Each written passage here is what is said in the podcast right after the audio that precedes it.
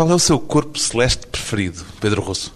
O meu corpo celeste favorito é sem dúvida o planeta Terra. Ainda continua a ser o planeta e o corpo celeste que conhecemos mais complexo e mais maravilhoso e com mais mistérios que esconde.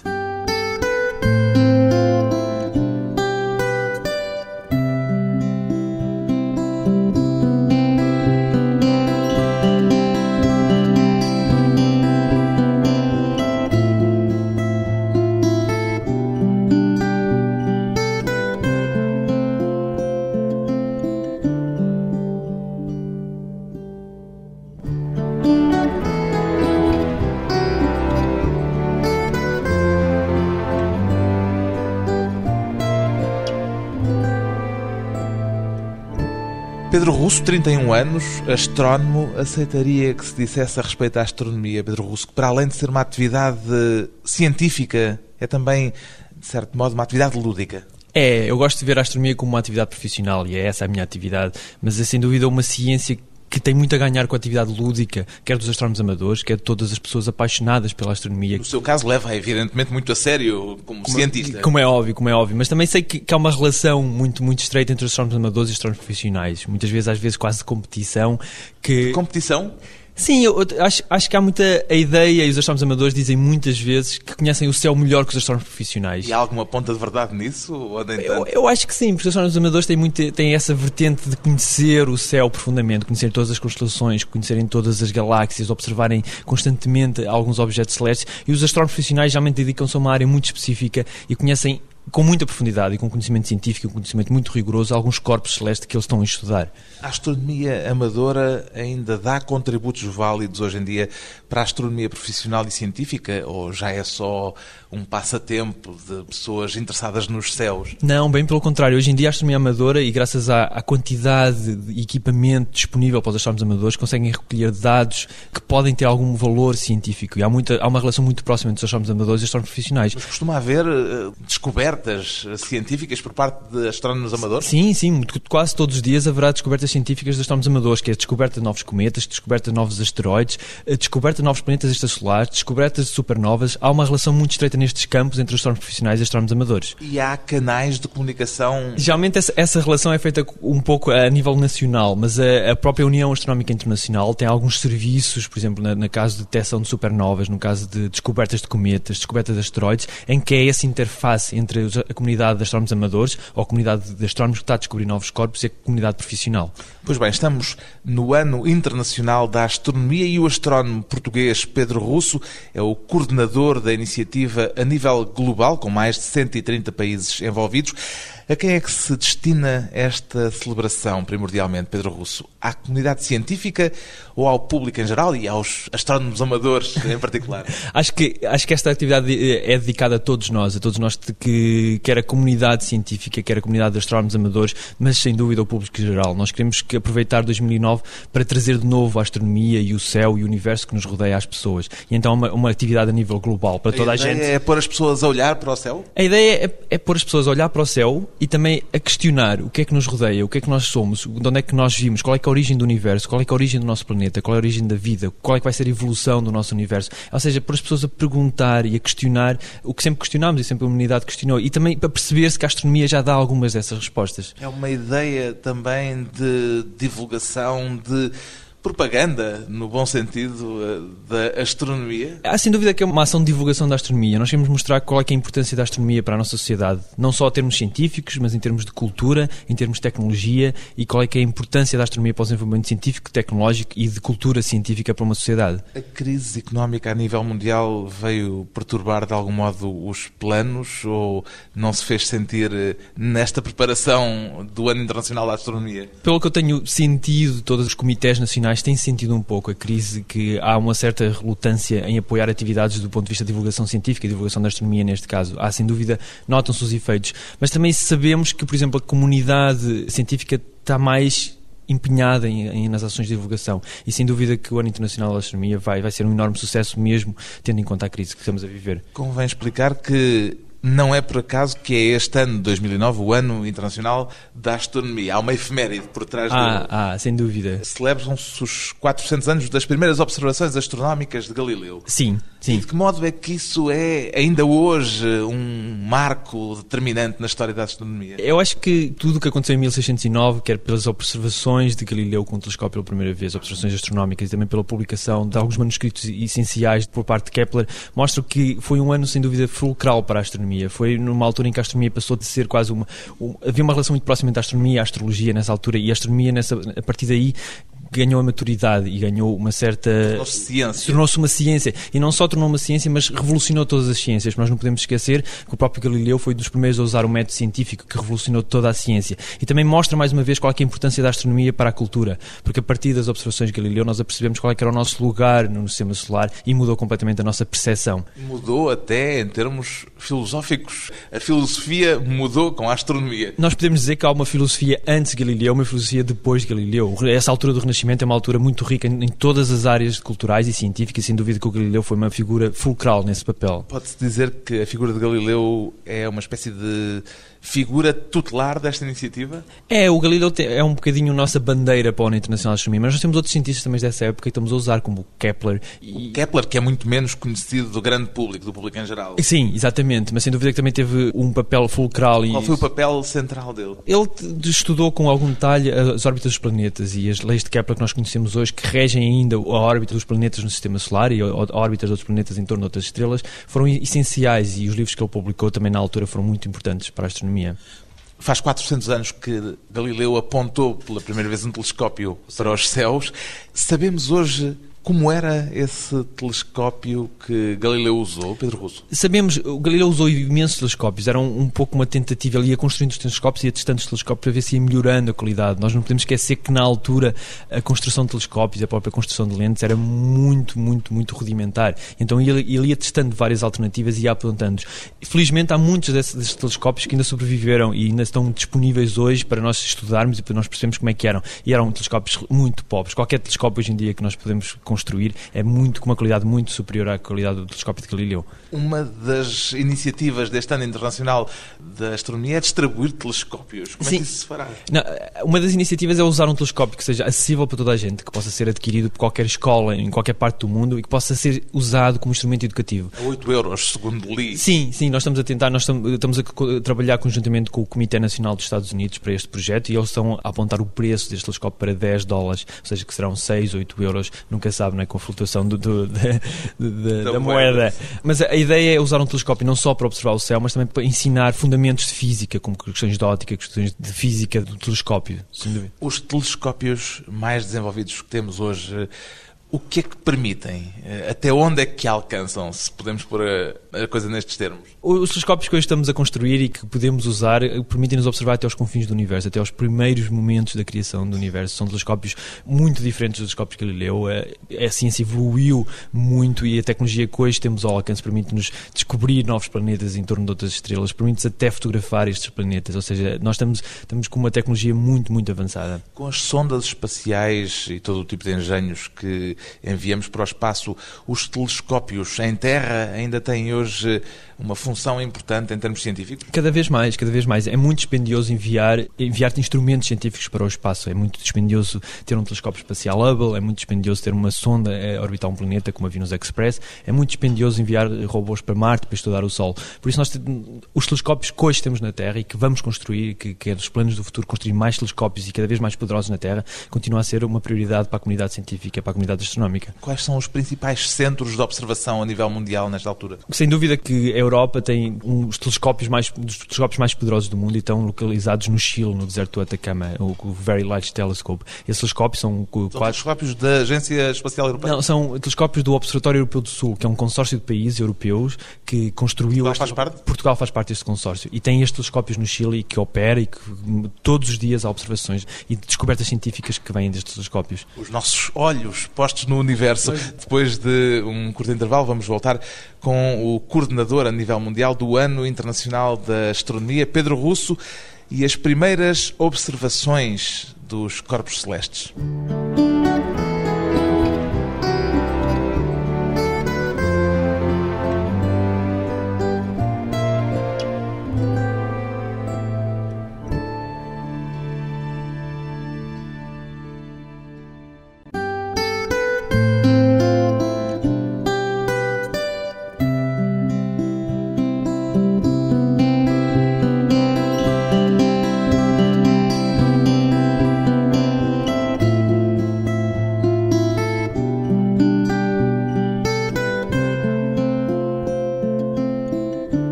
Conversa com o astrónomo Pedro Russo, o coordenador global deste Ano Internacional da Astronomia, que se comemora em 2009.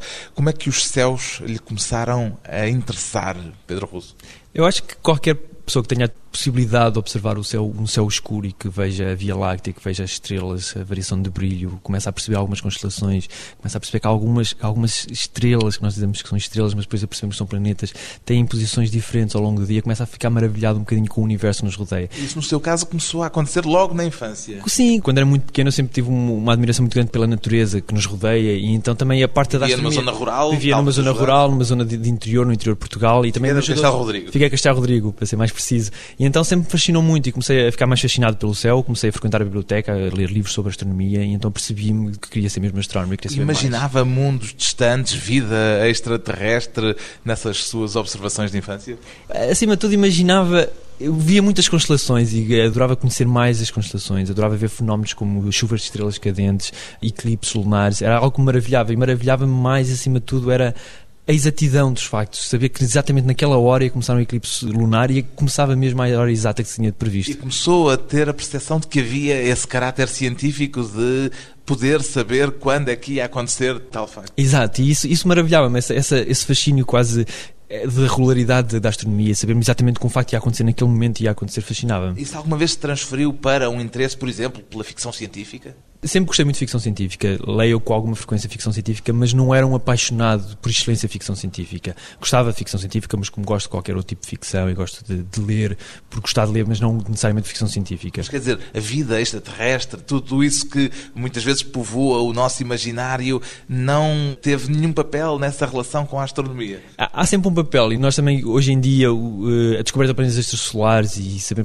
que existem outros planetas em torno de outras estrelas começa-nos a fascinar cada vez mais e, e pensarmos que poderá haver vida lá, ou poderá ter havido vida em Marte, também é algo que nos fascina, sem dúvida. A questão da vida para além do planeta Terra é uma questão que fascina qualquer astrónomo. Com que idade é que se lembra de ter tido consciência plena de estar a proceder a uma observação astronómica e não a ver por acaso, a olhar por acaso para as estrelas, para o céu? Eu acho que foi a primeira vez que observei as manchas solares com um telescópio. Os meus pais ofereceram um telescópio pelo Natal e observei pela primeira vez uma mancha solar. E essa foi sem dúvida a minha primeira observação astronómica. É que teria?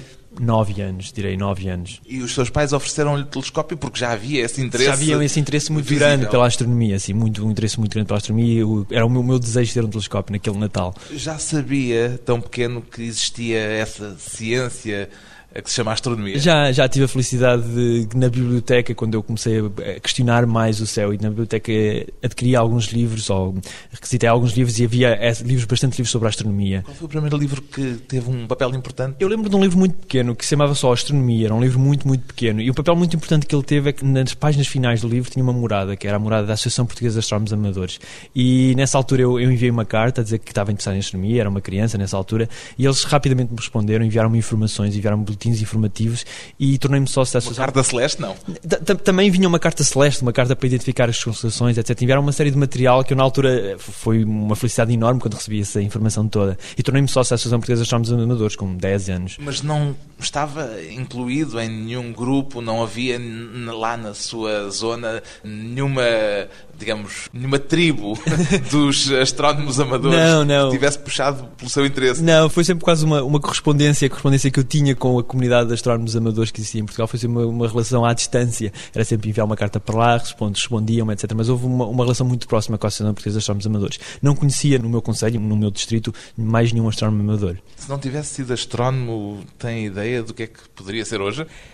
É difícil responder. Eu tenho a certeza que estava possivelmente em ciências, que estava numa ciência, estava, poderia ser um físico, mas também tenho um, um certo fascínio pela história e pela arqueologia. Seria, em princípio, sempre um cientista? Seria sempre um cientista. Ser sempre um cientista. Estou muito a questão, a interrogação científica, o que... saber mais. Saber mais e sempre. É, é uma espécie de lema. E como, sim, é sempre um lema meu, sem dúvida. As questões.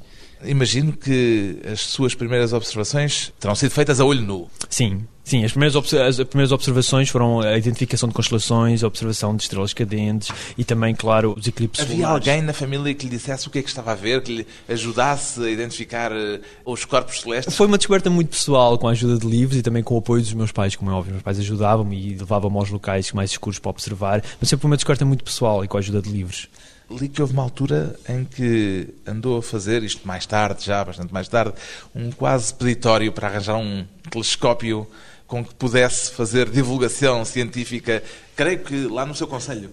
Nós fizemos, eu depois, não, não, mais tarde, quando estava com outro grupo de jovens, nós estávamos a, a, tentar adquirir um telescópio para observação, para fazermos uma certa divulgação científica pelas escolas e pelas escolas. Em Figueiredo Castelo Rodrigo. Sim, Figueiredo Castelo Rodrigo. Mas depois, mais tarde, tive a felicidade na, na, faculdade, quando já conheci outros colegas de faculdade, de criarmos exatamente um grupo de divulgação da astronomia, que foi o primeiro grupo de divulgação da astronomia da, da Faculdade de Ciências, e nós, basicamente, éramos um grupo de estudantes, não tínhamos qualquer ligação à faculdade, mas que usávamos os nossos conhecimentos que tínhamos de astronomia e que também estávamos a estudar para ir fazermos divulgação em escolas e dar palestras em outras faculdades que não fossem de ciência. E conseguiram os apoios necessários para comprar esse telescópio? Nós, na altura, todo o material que nós necessitávamos, que foi a aquisição de um telescópio e também a preparação de algumas exposições, nós conseguimos adquirir esse material e foi muito útil para a divulgação. Quer dizer, não se pode pensar em fazer observação astronómica sem pensar imediatamente em ter um telescópio. Eu acho que, acima de tudo, o telescópio, quando estamos a fazer divulgação astronómica, é algo que chama. As pessoas ficam fascinadas pelo telescópio e pelo instrumento em si. Pode-se fazer divulgação sem telescópio, pode-se usar binóculos, pode-se observar o céu a olho nu, que é bastante rico e podemos aprender muito. Até quando se começa a gostar da astronomia, deve-se começar a olho nu para conhecer melhor o céu e para percebermos as constelações como um astrónomo amador. Mas claro que o telescópio é sempre um instrumento que fascina porque permite-nos ver com melhor detalhe alguns objetos. Esse seu interesse pela divulgação aconteceu antes ainda de ter ido para o Centro Multimeios de Espinho? Ou quando foi para lá é porque já tinha essa pulsão, esse desejo de partilhar o prazer que tem a olhar para o céu com pessoas à sua volta? Eu acho que qualquer astrónomo e qualquer cientista tem um certo prazer em falar sobre as coisas que o apaixonam. E neste caso, na astronomia, sempre tive muito gosto em mostrar aos, aos meus colegas, que é na escola secundária, contava com eles, mostrar-lhe um bocadinho o céu que conhecia, mostrar-lhe algumas constelações e eles ficavam também fascinados. Depois, na faculdade, criámos aquele grupo mais sério de divulgação e depois sim, foi, acho que foi no Centro Multimédia de Espinho que conheci a parte mais profissional da divulgação da astronomia. Quer dizer, há uma forma profissional de divulgar a astronomia diferente do interesse amador ah, nós não, partilhar um prazer. Como, sim, nós não podemos esquecer que hoje em dia a astronomia e como qualquer outra ciência tem que competir com outras formas de comunicação cada vez mais profissionais e então tem que se profissionalizar cada vez mais e, e sem dúvida que há uma vertente muito profissional da divulgação da astronomia e é essencial na toda a cadeia de produção de ciência. Essa sua experiência em Espinho foi marcante para si? Foi marcante, foi sem dúvida. O Centro Multimédia Espinho continua a dizer que foi a minha escola de divulgação da astronomia, sem dúvida. Foi um, uma experiência muito importante da minha carreira. Lembra-se de alguma atividade específica que tenha sido para ah. si particularmente importante? Ah, sem dúvida, a, criação de sessões de planetário. Nós pensamos, a questão de planetário hoje em dia é como um documentário, tem toda a produção de documentário, como se faz um documentário para televisão. E todo esse. E há planetários muito sofisticados. Ainda mais sofisticados quase que a televisão, que nós temos de vídeo em, em toda a cúpula. Ou seja, a produção de sessões planetárias, a produção de exposições, a produção de, de DVDs foi algo que me deu alguma certa bagagem na, na divulgação da astronomia. Sente-se hoje mais um investigador científico ou um divulgador científico, um divulgador da astronomia, Pedro Russo? Eu, neste momento, sou sem dúvida um divulgador da astronomia. Trabalho mais do que investigador? Mais que investigador. Então, especialmente com este projeto, o Ano Internacional da Astronomia, que é um projeto de divulgação e de educação em astronomia, e como estou a trabalhar a tempo inteiro neste projeto, é sem dúvida, sou sem dúvida um divulgador da astronomia. Não lhe faz falta a vertente de investigação que um cientista, imagino, que gosta, gosta sempre, sempre, de praticar? Faz um bocadinho falta, mas eu também vejo um bocadinho a divulgação como parte da cadeia de produção de ciência, ou seja, é uma parte fulcral, trazemos um bocadinho a ciência que se faz e a investigação que nós fazemos, trazê-la de novo para o público, mostrar realmente o que é que estamos a fazer como cientistas para o público, é uma parte muito importante. Mas continuo ligado a alguns projetos de investigação, continuo ligado à, à Venus Express e a, a, uma equipa científica de um instrumento a bordo da Venus Express. Não é possível conciliar uma coisa e outra? É muito difícil difícil conciliar, porque quando, e somente na divulgação, e somente com um projeto como o Ano Internacional de Astronomia, temos que nos concentrar muito neste projeto, então é muito difícil arranjar algum tempo vago para tratar alguns dados da, da sonda Venus Express. Em termos de investigação, é, já o disse, a Venus Express que lhe tem fornecido o material para os trabalhos que fez, o mestrado, depois o doutoramento. O que é que é a sua grande interrogação científica que gostaria de, podendo arranjar tempo para a investigação de novo, poder trabalhar. Há, uma questão que me fascina em Vênus, que é a questão dos vulcões. Sabemos se há ou não vulcões ativos. É uma questão, é uma interrogação que ainda continua no planeta. O planeta está todo coberto por atmosfera. Eu, eu estudo a atmosfera do planeta e mais a interação entre a parte superior da atmosfera e o meio interestelar ou o meio do, do sistema solar. Mas sabermos exatamente se há ou não vulcões ativos em Vênus é algo que nos fascina. É algo que mantém a curiosidade de muitos cientistas que trabalham com a Venus Express. Dúvidas científicas que ainda estão por esclarecer. Depois de uma breve pausa, mais uma, voltamos com Pedro Russo e a necessidade de proteger o céu noturno.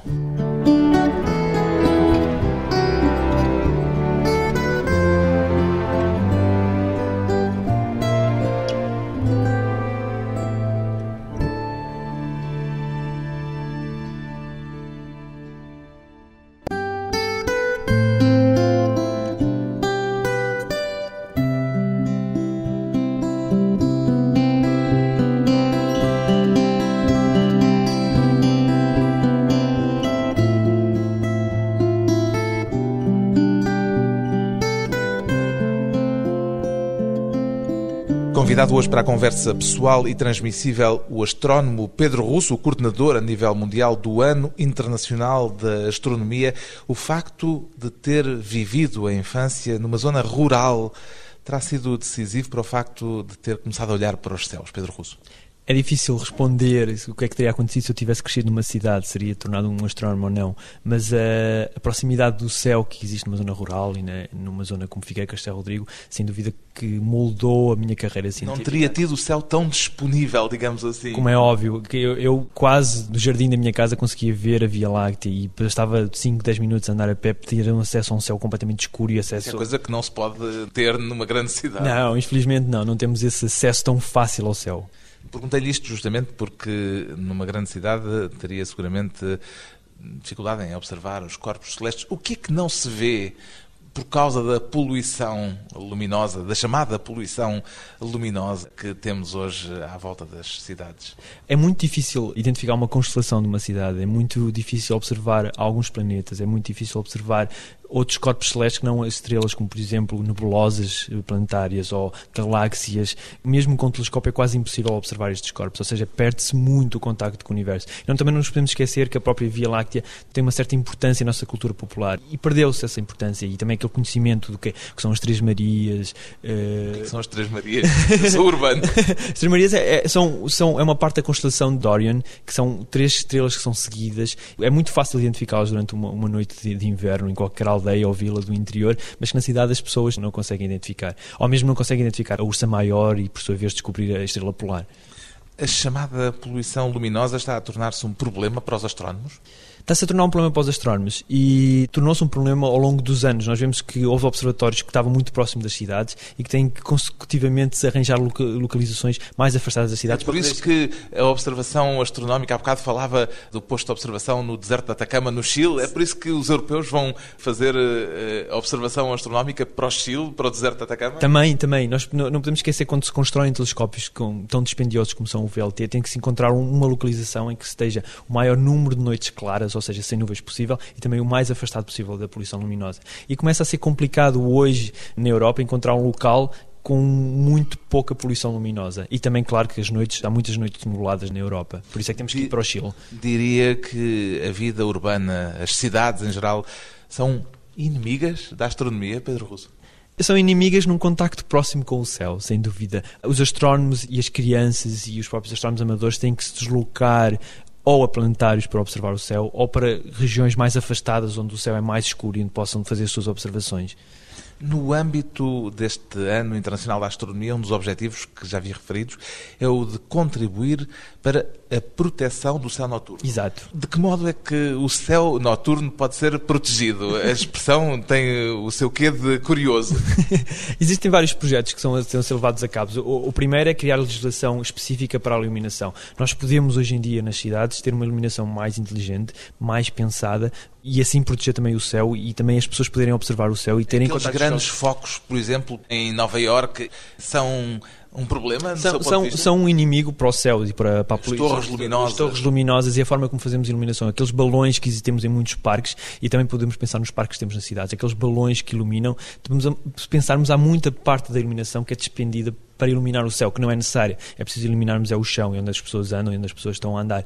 E também existe outra vertente que é mais importante ainda, que é nos parques naturais. Há muitos parques naturais, quer na Roménia, quer nos Estados Unidos, na Nova Zelândia, que já têm uma política muito, muito protetora em relação à iluminação, ou seja, tentam proteger os céus noturnos e tentam iluminar o menos possível nas próprias aldeias que estão dentro de parques naturais. Isto também não só permite às pessoas fazerem um certo turismo da astronomia, ou seja, as pessoas irem lá porque sabem que o céu é também noturno e hum, bom e de boa qualidade, mas também a própria vida animal não é tão afetada pela iluminação. Defende uma intervenção legislativa ao nível das cidades por causa da iluminação? Defendo, é algo que está a ser seguido por alguns países. O Reino Unido já tem uma legislação muito específica em relação à iluminação, qual é que deve ser o, os métodos de iluminação para as cidades, quais é que devem ser as lâmpadas que devem ser usadas a nível de, de iluminância e de outras questões que são importantes. E eu defendo não só pela proteção do céu noturno, mas também pelo despender desnecessário de energia. O Pedro Russo ainda continua a fazer observações astronómicas hoje? Quando tenho algum tempo, sim, mas começa a ser muito difícil. Infelizmente vivo numa cidade com alguma... Vivo na Alemanha Vivo agora. na Alemanha, vivo em Munique, é vivo numa cidade, uma cidade bastante grande, tem uma certa poluição luminosa e também... tem dificuldade em olhar para o céu. olhar para o céu e também há muitos dias de céu encoberto. Mas quando faz essas observações astronómicas, ainda as faz com caráter científico, digamos assim? Não, é sempre com um caráter muito lúdico, um caráter muito de, de, observar uma galáxia, de ver as manchas solares, de observar as fases de Vênus, de ver os anéis de Saturno ou as luas de Júpiter, mas é sempre um caráter mais lúdico e mais de fascínio que propriamente de ciência, de fazer Pergunto isto justamente porque, como já há pouco referimos, o seu trabalho científico, nomeadamente sobre as atmosferas de Vênus e de Marte, tem sido desenvolvido com base em imagens recolhidas por uma missão da Agência Espacial Europeia. Sim, sim. Qual é hoje, há pouco já me falou uh, da sua interrogação sobre Vênus, mas qual é hoje, em termos científicos, aquilo que se pode dizer a questão do milhão de dólares eh, para os astrónomos? Há várias questões que os astrónomos tentam responder. Sem dúvida, uma delas é exatamente perceber o que é que aconteceu no início do universo, o que aconteceu no Big Bang, exatamente quais é são os processos físicos que aconteceram aí. Uma questão, um tema muito quente na astronomia hoje em dia são os planetas extrasolares. Como é que são os planetas que nós estamos hoje a descobrir? Nós conhecemos mais de 300 planetas em torno de estrelas, é um número fascinante e muitos desses planetas poderão ter condições muito parecidas com a Terra. Ou seja, nós conseguimos descobrir. Continuamos a descobrir planetas. Continuamos a descobrir planetas. Com o avançar da tecnologia, com instrumentos mais potentes, com maior resolução, conseguimos a descobrir planetas com maior precisão e também planetas mais parecidos com a Terra. E esse será o nosso objetivo: é descobrir planetas parecidos com a Terra e perceber exatamente como é que são estes planetas. Não só pelas questões fundamentais que temos, será que há vida noutros planetas, mas também perceber como é que pode ser a própria evolução do nosso planeta em termos de dinâmica, de geofísica do próprio planeta. Qual é que será a evolução do nosso próprio planeta? E a questão da matéria matéria negra, que é uma questão tão forte em termos eh, de imaginário popular, também ainda é hoje um aspecto científico relevante? Cada vez mais, sim. A questão da matéria negra, a matéria escura, é que, onde é que está a, a, matéria que... Há uma diferença entre uma coisa e outra? Ou são designações diferentes para a mesma coisa? São designações, são designações diferentes para uma questão matéria fundamental. negra ou matéria escura? Sim, são questões de, de fundamentais que nós ainda temos hoje na, na, na astronomia e que ainda temos a tentar descobrir exatamente onde é que está a matéria que falta no universo e que nós conseguimos observar indiretamente. Há explicações para a matéria negra hoje? Há uma série número de explicações a nível de modelos de partículas, de física das partículas, como é que são, quais é que são as partículas que constituem esta matéria. E sem dúvida que a observação da astronomia, como a construção de telescópios mais avançados, para observar cada vez com mais detalhe as galáxias, galáxias cada vez mais afastadas, formação de galáxias, mas também a construção de, de aceleradores de partículas na Terra, permite-nos estudar com mais detalhe como é que poderão ser estas partículas que nós hoje em dia estamos à procura. Ou seja, é uma relação muito próxima entre o muito grande, que são as galáxias, e e o universo e o muito pequeno que é a física das partículas. A astronomia é um bom instrumento educativo para várias disciplinas, tem-no dito muitas vezes. A que é que atribui o déficit de qualificação científica em Portugal? Eu não sei se há um déficit de qualificação científica, há um déficit provavelmente. Os resultados escolares Os têm resultados escolares, lançado uma espécie exato. de alarme social. Existe, existe, existe, de facto esse alarme social nos resultados escolares, principalmente do, ensino secundário, não é? E, e existe de facto esse, esse, alarme, mas eu não, eu não acredito que os, os cientistas hoje e, os, e, todos os cientistas que saem das nossas universidades portuguesas não tenham um déficit de qualificação, não, não o vejo como tal. Mas há de facto um certo alarme em, em questões fundamentais da, da ciência e da matemática na escola secundária. Isto era para lhe perguntar se considera que seria útil que a astronomia estivesse mais presente no ensino básico e secundário? A, a astronomia está cada vez mais presente no currículo do ensino básico e secundário, no ensino português e também há uma tendência que está acontecendo em outros países na Europa. E é uma tendência interessante.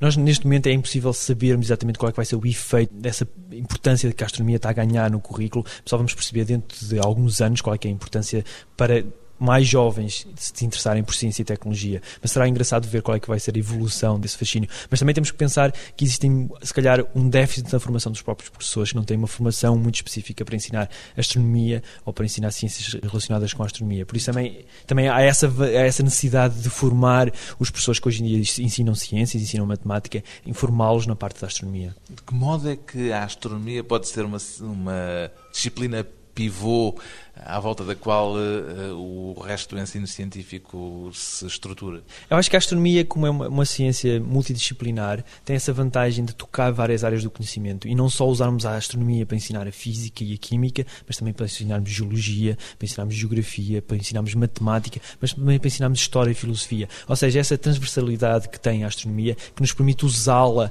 como um método útil no ensino das ciências e no ensino das humanidades.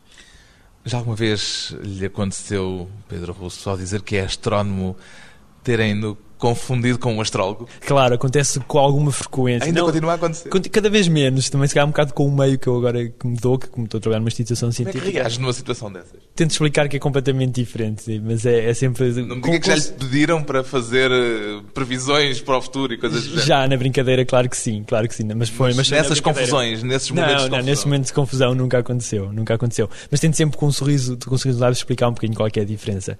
A astronomia também nos pode falar do futuro, ainda assim? A astronomia fala-nos, sem dúvida, no futuro. E nós observarmos, fala-nos acima de tudo no passado, porque nós cada vez que observamos o universo, estamos a observar um bocadinho do nosso passado, mas também observamos os corpos, os outros corpos, também permite-nos estudar um bocadinho no futuro. Quando estamos outras estrelas em fases mais avançadas da vida, também permite-nos perceber como é que vai ser o Sol dentro de milhares de anos. E por mim, sem dúvida, também observamos o futuro quando estamos a usar a astronomia. Olhar os céus e pensar nos fenómenos astro astronómicos, olha, agora o lápis de língua, dá-nos eh, uma consciência diferente do nosso, do nosso papel, do nosso lugar no mundo. Sim, e isso, aconteceu a primeira vez com Galileu. Acho que Galileu colocou o planeta Terra numa posição no universo que até então não tínhamos, não é? Em torno de uma estrela que era o nosso Sol. Ou seja, deixámos de ter importância, deixámos de ser o, o, ponto principal do universo e passámos apenas a orbitar uma estrela como todos os outros planetas. E se nós pensarmos um bocadinho na dimensão que tem o nosso sistema solar na dimensão da nossa galáxia, na dimensão do universo, nós vamos perceber que somos realmente um grão de areia no universo. O que é que desejaria que resultasse deste ano internacional da astronomia, Pedro Russo? Eu gostaria que as pessoas questionassem o universo como Galileu fez há, há 400 anos atrás. Questionassem da mesma forma qual é, é a importância do planeta Terra e qual é, é a nossa importância no planeta Terra e percebessem realmente que devemos nos preocupar mais em preservar o nosso universo e, e não tanto nas questões às vezes que temos que são completamente secundárias. Uma iniciativa a nível planetário que nos convida a todos a olhar os céus e a observar os corpos celestes. Pedro Russo é o coordenador global do Ano Internacional da Astronomia, uma iniciativa iniciativa que decorre em mais de 130 países com o apoio da Unesco.